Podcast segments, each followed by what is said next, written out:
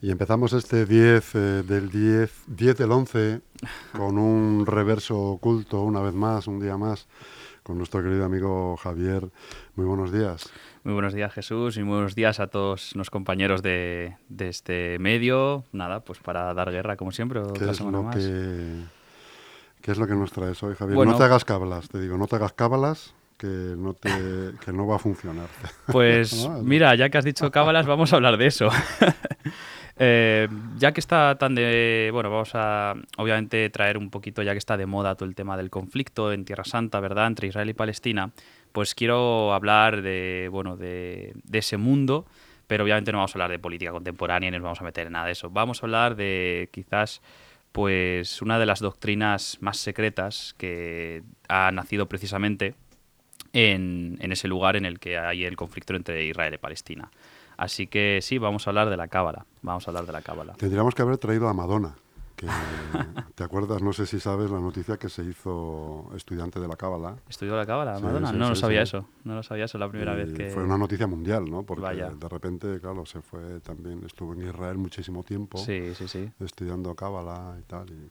Sí, bueno, a ver, habría que ver qué exactamente dónde se metió Madonna. Porque la cábala, claro, es algo muy complejo y es una amalgama de muchísimas cosas que hay que saber muy bien dónde meterse y dónde no. Entonces, bueno, habría que ver hasta qué punto ella se acercó a los realmente estudios de la sabiduría. Y uno nunca sabe muy bien eh, cómo compagina uno la cábala con los vídeos que hace Madonna, por ejemplo. exactamente, exactamente. Entonces, bueno, eh, si quieres hablamos un poquito de dónde proviene esto de la cábala para hacer pues una especie Nos ponemos en contexto. Exactamente, vamos a ponernos en contexto. Y realmente, ¿qué es esto de la cábala? Efectivamente, la expresión que has utilizado.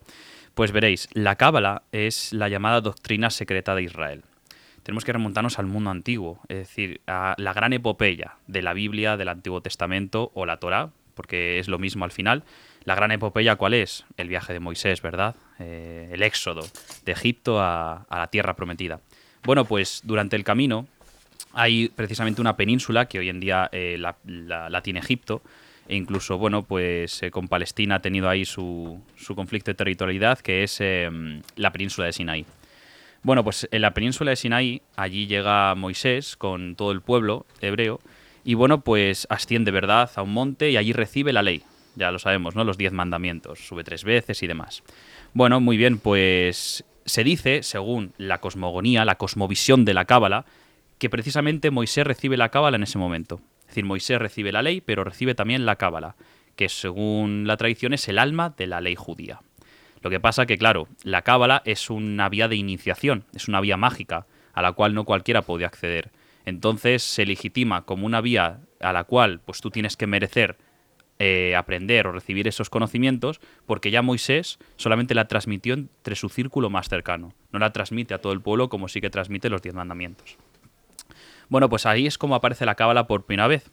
Y bueno, pues ya sabemos, ¿verdad? Moisés termina en la tierra prometida, es más, se crean los dos reinos, Israel y Judá, donde Jerusalén precisamente estará en el reino de Judá.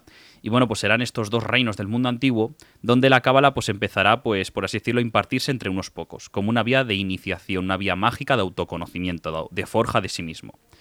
Bueno, lo que pasa que obviamente, pues el mundo antiguo, sobre todo el Mediterráneo, ¿verdad? El Mediterráneo era la luz del mundo. Aquí, pues en esta área eh, se combinaban todos los saberes y era una amalgama de sabidurías. ¿no? Ahí tenemos el ejemplo de Alejandría, ¿no? Como un lugar en el que se juntó todo el conocimiento del mundo antiguo. Bueno, pues en este mundo del Mediterráneo oriental, la cábala pues al final terminó también por acabar influida de muchas corrientes de pensamiento. Por eso hoy en día es muy difícil realmente desentrañar qué es una cosa y qué otra. Es decir, eh, hasta qué punto tiene su raíz, su sustrato origen y hasta qué punto no ha sido influenciada por otras corrientes del mundo heleno, por ejemplo, del mundo griego, el mundo romano. Por tanto, bueno, pues eh, en el mundo antiguo, lo dicho, tendrá muchísima influencia. Es más, eh, para entender lo que los cabalistas intentan buscar, hay que entender, lo dicho, las filosofías que lo influyeron. Por ejemplo, los platónicos, ¿no? La filosofía de Platón. Igual que los platónicos, los cabalistas consideran que nuestro mundo, el mundo terrenal, es un reflejo del mundo celeste. O sea, hay dos mundos el mundo celestial, el mundo, vamos a decir, de divino, y nuestro mundo es un reflejo de lo que hay arriba. Luego también hubo una gran influencia de la alquimia, del hermetismo. Eh, el lema de la alquimia realmente significa lo que es arriba es abajo, es decir, esa misma idea, ¿no? Lo que es aquí es el reflejo de lo celestial. Y luego también tuvo mucha influencia la secta de los pitagóricos, la secta de Pitágoras del siglo VI Cristo. Pues los pitagóricos pensaban que el mundo tenía una serie de engranajes, de los invisibles, el cosmos estaba funcionando por una serie de maquinismo que había que entender, había que indagar en ese maquinismo para entender el misterio de la creación del mundo, del cosmos, de, los, de las energías, ¿verdad? Bueno, pues los cabalistas también buscan eso realmente. La doctrina secreta de la cábala busca la comprensión de la existencia en todos sus ámbitos, tanto en lo material como en lo inmaterial, lo visible como lo invisible. Entonces, bueno, pues lo dicho, muchas influencias, como podemos ver, da una gran amalgama. Bueno, pues esto será así en el mundo antiguo, hasta que en la Edad Media se producirá el momento de máximo esplendor. Es decir, ya es como que la cábala empieza a tener una identificación muy determinada y es cuando llega a trascender incluso hasta el mundo judío. Llega incluso a, ser conocido más allá. Y es que aquí tenemos, y aquí entra España en acción, aquí entra nuestro país en acción, porque precisamente será en España donde se dice que la cábala como la conocemos hoy en día, es decir, la cábala desde tiempos medievales hasta ahora, que es donde se ha ido pues difundiendo por toda la cultura de Europa, tiene su origen aquí en España. Es decir, la cábala es una magia hispánica. Teniendo en cuenta todo lo que hemos contado del mundo antiguo, ¿verdad? Pues me puedes preguntar cuando quieras, ¿eh? no me córtame porque yo me enrollo mucho. Em, en la ciudad de León, en el siglo XIII, hubo un judío llamado Moisés. Claro, hay que entender que España era un, o bueno, la, vamos a decir, los reinos de la península ibérica, ¿vale? Porque no existía España como tenemos el concepto hoy en día, ¿vale? De, Estado-nación, pues obviamente eh, coexistían tres, eh, tres tres poblaciones, no, reino no, tres poblaciones, ¿no? Los cristianos, los judíos y musulmanes. De ahí un poco ese, bueno, ese, ese, falso mito de la España de las tres culturas y de la convivencia pacífica y todo eso, pero no nos vamos a meter. Bueno, bueno, pues ese tópico nacional de la España de las tres culturas, pues efectivamente, cristianos, judíos y musulmanes coexistían. Bueno, pues obviamente eh, había muchísimas comunidades judías repartidas por todo el país y por tanto, bueno, pues mm, igual que los judíos llamaban a España Sefard, es más, dentro del mundo judío hay una división entre, bueno, pues entre distintos judíos y uno solo sefardíes. Los sefardíes, a diferencia a lo mejor de todos los europeos que se llaman askenazíes, los sefardíes son los de aquí, de los de la península ibérica. Es como que tenían una denominación de origen y eran como dentro del mundo judío algo muy determinado. Bueno, pues en todo Sefarat, que es como llamaban ellos a España, a la península ibérica, vamos, bueno, pues había dicho muchas comunidades por todas partes. Bueno, pues en la comunidad judía de León, de repente aparece una persona llamada Moisés, lo dicho, en el siglo XIII, que escribe uno de los libros más importantes de toda la Cábala. Se llama el Saber al-Zohar, el libro del Zohar, el libro del resplandor. Y en este libro del resplandor, precisamente se habla de todo esto. Se habla de todo este origen de la Cábala, de dónde no hace para legitimar, obviamente, toda esta sabiduría tan antigua. Y en este libro del resplandor, pues eh, bueno, se intenta mostrar un poco la, esta idea del mundo. Por tanto, me gustaría enseñar además para nuestros oyentes eh, y espectadores que nos ven, realmente eh, uno de los símbolos más famosos de la Cábala, uno de los símbolos más, más curiosos, y que así entenderemos la obra esta del Zohar, de, este judío de, aquí, de nuestro país, existía el árbol de la vida. No sé si lo, lo, conocéis, un momentito que lo voy, a, lo voy a buscar. Y bueno, pues realmente el cabalista, eh, tendría que hacer este viaje a lo largo de su vida, es decir, todos los judíos de la España medieval, obviamente pues que llegaban a tener contactos con cabalistas, porque obviamente lo he dicho, ellos eran personas como, pues, como el resto de la sociedad, pero bueno, que tenían ese conocimiento. Si tú te querías acercar a él e intentar saber cuál era la sabiduría que él tenía, por así decirlo, este filósofo, los cabalistas eran como filósofos, para intentar eh, seguir sus, ideas, pues bueno, pues él tenía que, enseñar, no tenía que llevarte, pues, em, pues tenía que instruirte. Y bueno, ahora mismo no, puedo enseñarlo, vaya, eh, no hay aquí mucha conexión, pero bueno, em, lo enseñamos, lo sé, bueno, si lo puedes. ¿Qué necesitas, Javier? Eh, pon en Google el árbol de la vida eh, grabado. Así lo enseñamos para que, para que sepan muy bien lo que más o menos se puede explicar, pero, pero bueno, para enseñarlo mejor. Bueno, pues mientras lo voy contando, eso es, a ver. Árbol de la vida, grabado, cámara. Va, un momentito.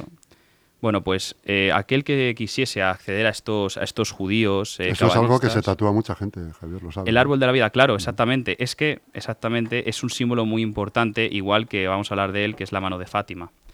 El, es que tiene todo un poco que ver. Lo que pasa que, un momentito, vamos a, a buscarlo. Bueno, ese está bien, por ejemplo, para que lo vean. Lo que pasa que hay un grabado precioso.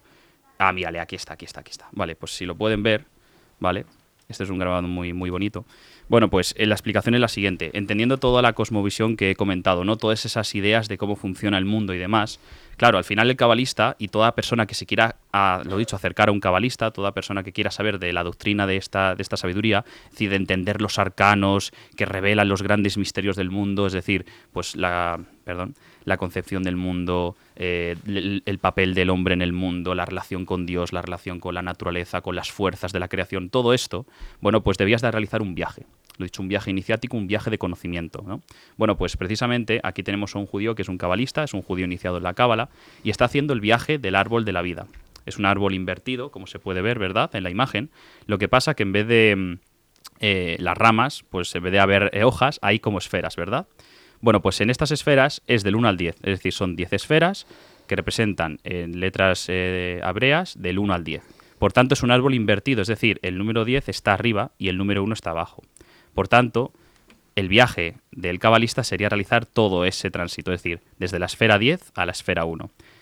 La esfera 1 es Dios, es el principio supremo. Entonces, es decir, cuanto más te vas acercando al 1, más te vas acercando al origen de los misterios de todo, de la vida, ¿verdad?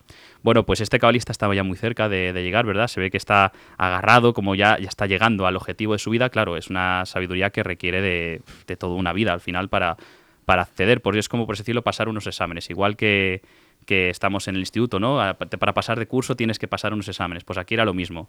Para tú poder eh, pasar de esfera en esfera, pues tenías que demostrar que habías adquirido unos conocimientos y que tenías, bueno, pues eh, todo el derecho de mm, pasar a la siguiente fase. Bueno, pues este árbol de la vida, que lo he dicho, se le ha tratado a mucha gente porque es como una especie de, viaje de la vida misma, ¿no? De la vida como un viaje. Así se lo, lo, lo interpretaba este simbolismo. Y bueno, pues lo dicho, eh, este es uno de los símbolos más importantes de la cábala para entender un poco esa, esa, idea, ¿no? Al final, en este libro del Soar, como comentaba, claro, se entiende que el, mundo es como ese árbol. Es decir, desde el principio supremo, desde lo uno, se fue expandiendo todo hasta 10 estratos de la realidad. Entonces, claro, nosotros vivimos en la décima esfera, por así decirlo, y nuestro objetivo es regresar desde donde veníamos, regresar a lo uno regresar a ese conocimiento supremo de las cosas. Por tanto, eso es lo que un cabalista intentaba enseñar a toda persona que quisiese acercarse a pues, la comprensión máxima de, del cosmos. Claro, el el resplandor, es decir, un origen y de repente resplandores de un mismo origen hasta llegar a 10 estratos, 10 resplandores, o mejor dicho, 10 reflejos del reflejo del reflejo. Entonces, bueno, es muy importante, por eso digo, nuestro país, de cómo este libro, que lo he dicho, tiene una tradición muy antigua, pero este Moisés de León lo recopila todo. Entonces crea como la gran obra magna que desde ese momento ha sido la referencia para todo cabalista. Todo cabalista o toda persona que quiera acceder a los misterios de la cábala, la comprensión de la doctrina secreta de la cábala, tiene que leer el Soar. Y precisamente es un libro recopilado por un judío español.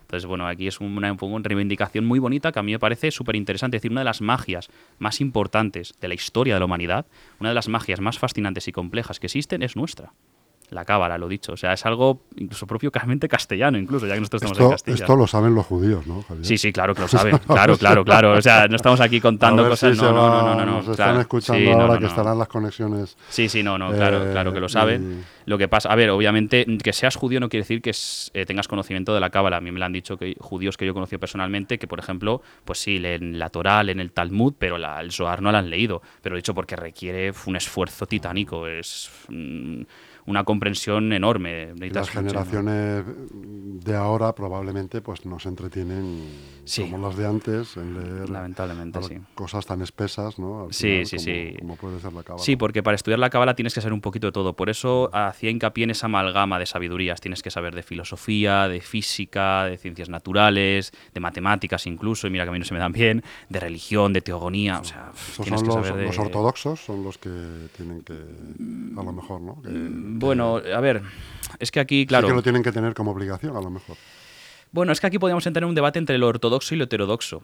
El ortodoxo es, ¿verdad?, la, seguir la ley, seguir la regla de manera estricta. Claro, la cábala sería lo contrario, sería algo heterodoxo. Ojo, no quiero decir que un ortodoxo se acerque a la cábala, pero la cábala como una vía de iniciación, una vía mágica de, de- que queda un poco más allá de una regla estricta. Abre caminos. ¿no? Ah, claro, que- exactamente, abre caminos. La cábala se considera una heterodoxia, una, una cosa esotérica, es decir, un reverso oculto del ortodoxo.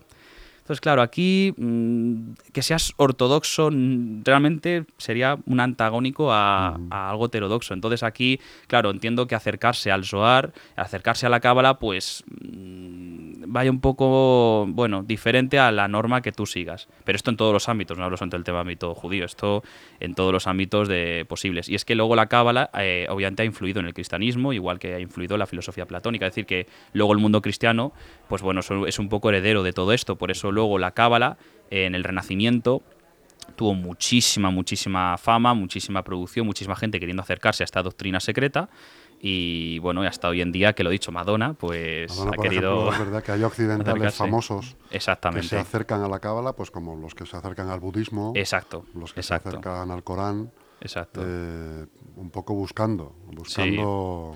Pues buscando, lo que, buscando lo que Europa ha perdido, en mi opinión. Desde época del Renacimiento, Europa ha tenido el mayor progreso económico, técnico, científico que hemos visto nunca, pero la mayor bancarrota espiritual de nuestra historia. Estamos vacíos de sentido, totalmente. Un vacío que al final intentamos llenar con cosas de afuera, con sociedades que no han roto con esa, vamos a decir, cadena tradicional, cadena del espíritu, esa vía de, bueno, de iniciática y lo intentamos llenar y por eso nos fascina todas estas cosas, porque estamos vacíos totalmente de, ello. Sin embargo, el cristianismo sigue siendo el número uno en el ranking. Sí, bueno, pero porque el cristianismo por su propia historia pues ha tenido esa, esa labor de, llevar la palabra de Dios por todo el mundo. Es que de marketing, Una labor sí, de sí, sí. Es que bueno, es que el cristianismo desde sus orígenes es así. O sea, no hay que olvidar que el que hace que el cristianismo sea una religión mundial, el origen de todo es San Pablo de Tarso. San Pablo de Tarso, que no es, no es, un apóstol, no era uno de los doce, es, por así decirlo, bueno, hay teorías que se, se, autodomina como un apóstol, bueno, aquí podríamos ya, es un debate histórico, pero gracias a los viajes de San Pablo, es decir, ese hombre, ¿verdad? Se cae del caballo ante las puertas de Damasco, se convierte al cristianismo y decide predicar la palabra. San Pablo hace viajes por el Mediterráneo y además hace algo clave, ir a Grecia. Porque hoy en día se habla inglés, pero ¿cuál era la lengua universal de ese mundo? El griego.